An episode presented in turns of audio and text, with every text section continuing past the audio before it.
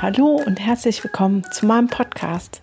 Mein Name ist Gunda Frei und dies ist der Podcast Entwicklungssprünge für alle Eltern, Lehrer, Erzieher, Pädagogen, schlicht für alle, die mit Kindern und Jugendlichen leben oder arbeiten oder die ihr eigenes inneres Kind noch nicht vergessen haben und all diesen Kindern zu wahrhaften Sprüngen, Entwicklungssprüngen verhelfen wollen.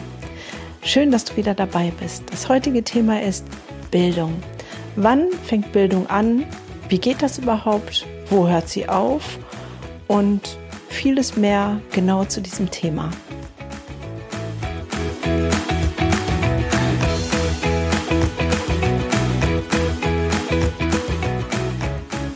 Schön, dass du wieder eingeschaltet hast. Ich freue mich wirklich sehr über jeden Hörer und Follower und gerne darfst du natürlich auch meinen Podcast weiterempfehlen.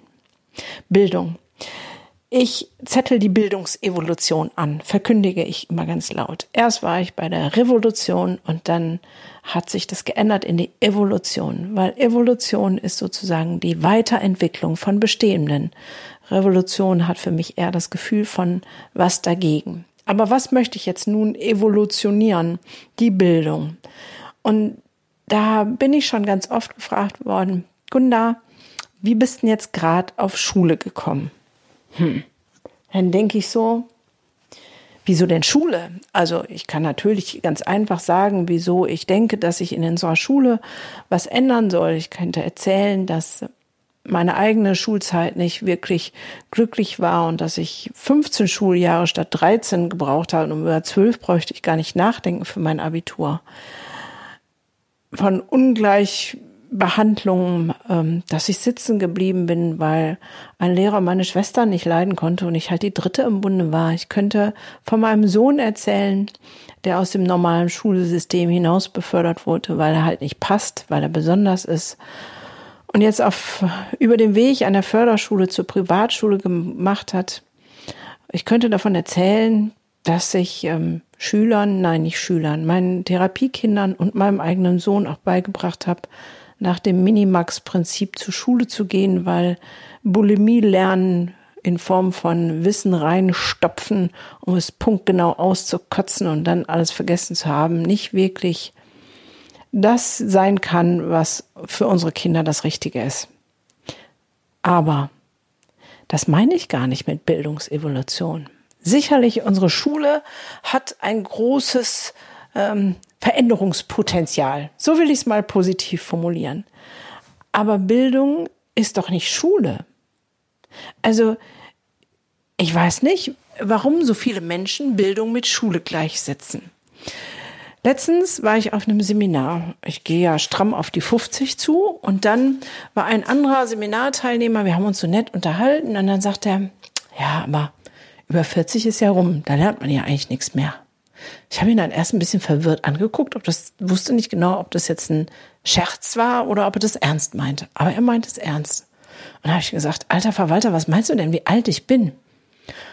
Da guckte er mich so an, da sagte er ja eindeutig unter 40. Er sagte, ja super, das ist ein nettes Kompliment, aber wenn ich allein mich angucke, ich bin fast 50 und ich habe in den letzten fünf Jahren eigentlich schon, kann man es zusammenfassen, in den letzten zwei Jahren unfassbar viel mehr gelernt als in den 15 Jahren davor. Das heißt, Bildung ist erstmal altersunabhängig und Bildung ist überhaupt nicht nur auf die Schule begrenzt. Und ich setze sogar noch einen drauf. Durch die Schule, klar, wird uns der Wunsch nach Bildung irgendwie aberzogen. Das heißt, die meisten Menschen haben überhaupt gar keinen Bock mehr. Die gehen dann zur Schule und dann machen sie eine Ausbildung und denken sie, naja, jetzt habe ich genug getan. Aber für mich fängt das Leben da erst an. Und die vielen Weiterbildungen haben mich überall dahin gebracht, wo ich jetzt bin. Das heißt, ich stelle die Frage rückwärts. Warum möchten wir uns denn, wenn wir dann unsere Ausbildung haben, nicht mehr bilden? Warum lesen wir keine bildenden Bücher, sondern eher Romane? Warum gucken wir eher Netflix irgendwelche Serien als vielleicht eine Dokumentation? Also es tun ja die seltensten von uns, die wenigsten. Und ich glaube tatsächlich, dass wir ein ganz verschobenes Verständnis von Bildung haben und es in diese Schulzeit packen und sagen, jo, da habe ich Schule gemacht, da habe ich noch eine Ausbildung gemacht oder studiert, habe ich fertig mit Bildung. Und das ist in meinen Augen großer Käse. In meinen Augen fängt Bildung mit unserem ersten Atemzug an. Wir kommen auf die Welt und atmen. Und dann beginnt unsere Bildung. Laufen lernen, sprechen lernen, ist alles Bildung. Ja? Und wir im Gegenzug bilden unsere Kinder, wir bilden sie aus. Und wohin wir sie ausbilden und was wir aus ihnen machen, worin wir sie ja unterstützen, ihnen was beibringen, das liegt an uns. Und nicht nur an der Schule, sondern es fängt ja viel früher an. Wir bilden uns eine Meinung. Ich weiß noch, wie ich es gehasst habe, als meine Jungs klein war, irgendwie am Spielzeug, am Sandkastenrand, äh, am, wie heißt das Ding? Spielplatz, genau, so heißt das Ding, zu sitzen und mich mit anderen Müttern zu unterhalten. Warum? Nicht, weil ich ein äh, Mensch bin, der nicht gerne spricht, ganz im Gegenteil, sondern weil die Themen ähm, für mich ganz fürchterlich waren, weil da waren Mütter und teilweise auch Väter, die sich direkt schon eine Meinung gebildet haben. Eine Meinung über ihr Kind, eine Meinung über das andere Kind. Ähm, mein Kind kann schon laufen, hüpfen, sprechen. Mein Kind ähm, hat die und die ähm, Windelfarbe, nein, den Inhalt in der Windel. Ganz fürchterlich. Wir fangen an, sozusagen fast schon mit Geburt, unser Kind, unsere Kinder in Schubladen zu stecken, unsere Meinung über sie zu bilden. Das kann er, das kann er nicht. Und damit geben wir Bildung nicht dem Raum, dem es gebührt. Kinder haben nämlich ein tiefes Verlangen nach Bildung. Die wollen so unendlich viel wissen. Die wollen die Welt erkunden und entdecken. Und wir erziehen ihnen so viel ab. Wir erziehen ihnen ab, dass Kinder weinen nicht, weil Indianerherz kennt keinen Schmerz. Kinder dürfen auch nicht neidisch sein, obwohl Neid ähm, der größte Ansporn ist, etwas zu schaffen. Wenn ein Kind neidisch ist auf die große Schwester, die schon an die Türklinke kommt, wird der, dieser Neid das Kind anspornen, es auch zu schaffen. Neid ist nichts Schlimmes. Wenn Neid zur Eifersucht wird, dann sollten wir darüber reden. Aber vorher ist es ein Ansporn, etwas zu schaffen. Aber wir erziehen auch das ab. Eine normale Angst, Furcht ist auch normal. Und auch das erziehen wir ab, wenn wir allein auf der Gefühlsebene sprechen. Dann ist unsere Bildung sehr natürlich geprägt und kategorisiert nach dem, was wir denken, was richtig ist. Und der Witz ist, dass sich das ja so ändert im Laufe der Gesellschaft, im Laufe der Zeit. Noch vor 100 Jahren war es was ganz anderes, was wir meinen, was unsere Kinder alles wissen und können müssen und was wir heute meinen, was sie können und wissen müssen. Und manchmal bilden wir sie auch überhaupt nicht in Form von ähm, dass wir ihnen beibringen, guten Tag und guten Weg zu sagen, also Formen des Anstands. Und dafür ist keine Schule der Welt zuständig, dafür sind wir Eltern zuständig. Ich weiß noch, als ich mich von dem Sohn meines Vaters getrennt habe, war es nicht so eine freundliche Trennung, so will ich es mal sagen. Er war sehr sauer auf mich und es gab ein paar unschöne Szenen. Und er meinte daraufhin, ähm, mich und meinen Freundeskreis nicht mehr grüßen zu müssen, dürfen, wie auch immer. Und mein fünfeinhalbjähriger fing dann auch an, jemanden nicht zu grüßen. Da sage ich, nee, nee, Sportsfreund, so geht das nicht. Und dann sagt er, aber den kann ich nicht leiden. Ich sage, das ist mir egal, ob du den leiden kannst oder nicht. Ähm, ich möchte, dass du jedem, ähm, der sozusagen bei uns ins Haus kommt, guten Tag sagst und auf Wiedersehen sagst und wer uns begegnet, uns freundlich anguckt, ebenso. Und wenn du in den Kindergarten reingehst und rausgehst, genauso. Und dann sagt er, ja, aber der Papa macht das auch nicht. Und dann habe ich gesagt, das ist mir auch ziemlich egal, ob der Papa das macht oder nicht. Es gibt hundert und noch mehr Möglichkeiten, jemandem zu zeigen, dass ich ihn nicht mag. In Form von, dass ich ihm nicht mein Spielzeug ausleihe, dass ich mich nicht mit ihm verabrede. Aber es gibt Formen des Anstandes. Und die gehören für mich dazu, dass man guten Tag, guten Weg sagt. Bildung. Und an solchen kleinen Beispielen merken wir, dass Bildung weit entfernt ist, nur in die Schule zu gehören. Das, was unsere Kinder können, das hängt maßgeblich von dem ab, was wir ihnen beibringen. Deswegen sage ich, Bildung beginnt mit dem ersten Atemzug. Und sind wir bereit, die vielen tausenden Fragen zu beantworten? Ich weiß, diese unendlich nervige Warum-Zeit. Warum? Warum? Warum dürft, darf die Polizei bei Rot über die Ampel fahren? Warum darf die Feuerwehr bei Rot über die Ampel fahren? Warum ist das Wasser nass? Oh Mann, ich weiß, ich konnte es nicht ausstehen. Und mit Sicherheit habe ich auch nicht alle Fragen beantworten können, weil mein Sohn meinte, ich wäre Mrs. Google und wüsste sowieso alles, was natürlich Utopie ist. Aber es gibt ja Abhilfe für solche wunderbaren Dinge. Es gibt Hörspiele, Wissenshörspiele und ähm, mein Sohn hat mehr Allgemeinwissen wie ich, weil er so unfassbar neugierig ist. Und ganz zur Not tut es auch Alexa, weil mit der kann man reden und der kann man tolle Fragen stellen, wie lang der Rhein ist, ähm, welche Bundesländer es gibt, wie die Hauptstädte der Bundesländer sind und all die Dinge, die ich mir nie merken konnte. Ihr merkt also, Bildung hat mit so unsagbar viel mehr als mit Schule zu tun. Bildung fängt vom ersten Atemzug an und die ersten drei Jahre fernab von Kindergarten sind mehr als prägend für unsere Kinder. Und ob ihnen Bildung Spaß macht, hängt viel mehr von ihnen, von uns ab als von irgendeinem Schulsystem, weil wir können ergänzen, wir können ein Stück gegensteuern, wir können bereichern, wir können den richtigen Fokus auf das lenken, was Not tut. Bei uns in NRW sind am Freitag die Zeugnisse ausgeteilt worden. Darüber habe ich schon mal eine Podcast-Folge gemacht. Und da ist doch die Frage, wie reagieren wir?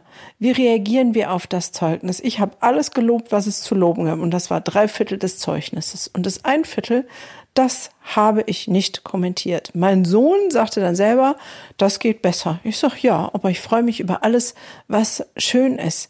Und auch da sind wir in der gleichen Falle wie die Schule, dass wir oftmals immer nur auf das Negative gucken und sagen, ja, das hättest du besser machen können. Naja, wenn du mehr lernst, dann geht da doch auch noch eine drei oder eine zwei. Ich weiß, dass du es kannst. Wir meinen, dass es ein Lob ist, weil wir hinten dran sagen, ich weiß doch, dass du es kannst. Aber eigentlich war das vorher schon eine Vernichtung des Selbstwerts.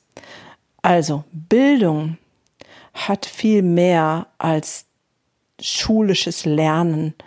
Bildung ist all unser Sein, wissen wollen, weiterkommen und das nicht nur auf der faktischen Ebene der Daten und Fakten, sondern auch auf der emotionalen Ebene.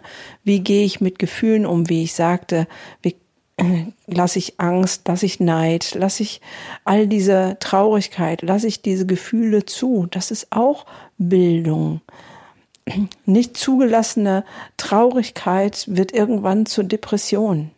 Nicht zugelassene Angst wird irgendwann zur Panikstörung. Nicht zugelassener Neid wird zur Eifersucht. Das heißt, wir produzieren Störungen mit dem, was, wie wir unsere Kinder bilden und erziehen. Die Gefühlsebene ist so unfassbar wichtig. Und auch das soziale Miteinander, das, was wir so Anstand, Moral und Sitte nennen, Kniggeregeln. Ich war letztens noch auf einem Seminar, benimm es in. Diese normalen Regeln des Miteinanders. Wie gehe ich miteinander um und was ist gut im Sinne, dass wir unser Gegenüber achten und wertschätzen, als genauso einzigartigen Menschen und Wesen, wie wir es sind und wie unsere Kinder sind. Und wo ist mein Umgang einfach nur abwertend. Es geht jetzt gar nicht darum, so eine Kniggelandschaft hier hoch, hochzuhalten oder groß zu ziehen, sondern den wertschätzenden Umgang mit Menschen. Und das alles lernen sie bei uns. Und die Erweiterung vielleicht in der Schule. Jetzt sagst du vielleicht, ja, aber mein Kind hat all die bösen Sachen und die Schimpfworte und alles gelernt, als es in den Kindergarten gekommen. Ich habe all das ihnen nicht beigebracht. Ja, Also ich habe meinen Kindern auch diese wunderbaren Schimpfworte nicht beigebracht, die sie natürlich trotzdem auch nutzen. Und dennoch ist die Frage, wie gehen wir, wie gehst du, wie gehe ich damit um, wenn mein Kind mit diesen Worten kommt? Finde ich Worte der Erklärung zu sagen, weißt du was, ich finde es nicht schön, weil eigentlich ist jeder Mensch wertvoll und keiner verdient so einen Namen. Und bei Kindergartenkindern muss man auch erstmal fragen, aber weißt du eigentlich, was du das sagst? Weißt du, was das bedeutet? Ähm, da kommt nämlich meistens ein, ein Schulterzucken und große Augen. Und wer ist dann gefragt, diese Kinder zu bilden? Genau, du und ich. Uns, uns, unsere Kinder bilden wir aus, wir Eltern, wir Mütter und Väter. Und da müssen wir nicht auf die Schule schimpfen.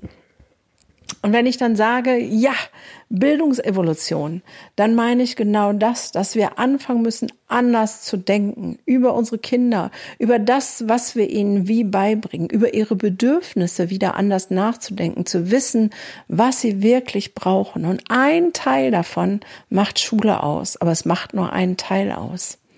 Und da ich immer wieder merke, dass das Verständnis gar nicht so groß ist, deswegen unternehme ich so viel Dinge, damit vielleicht ein größeres Verständnis wachsen kann. Deswegen habe ich ein Buch geschrieben, was im Januar veröffentlicht wird, wo es genau darum geht, zu gucken, was Kinder wirklich brauchen und ähm, Bildung neu zu definieren. Und deswegen gibt's im Oktober das Event, die Bildungsevolution. Ein Event mit sechs verschiedenen Speaker, die alle aus unterschiedlichen Richtungen gucken, was heißt denn Bildung für mich. Und da sind genau diese Themen drin. Emotionalität, Kindergartenzeit, auch Digitalisierung, all diese wunderbaren Dinge, die unsere Kinder ausmachen. Und Schule wird ein Teil davon sein, aber nur einer. Also, wenn du auch dabei sein willst, wenn du mit darüber nachdenken willst, was brauchen wir wirklich, ein, eine Änderung unseres Mindsets in Bezug auf unsere Kinder innerhalb unserer Gesellschaft, dann darfst du dieses Event auf gar keinen Fall verpassen, weil da ist sozusagen geballter Input pur für neue Inspirationen, für eine echte Veränderung, die Deutschland dringend braucht und die kommen wird. Da bin ich mir ganz sicher. Und wenn du von Anfang an dabei sein willst, dann buch dir schnell ein Ticket, damit du da bist. Ich würde mich auf jeden Fall freuen, viele von euch zu sehen. Und ähm, sag mal in diesem Sinne eine gute Bildung für dich und deine Kinder. Bis dahin, deine Gunda.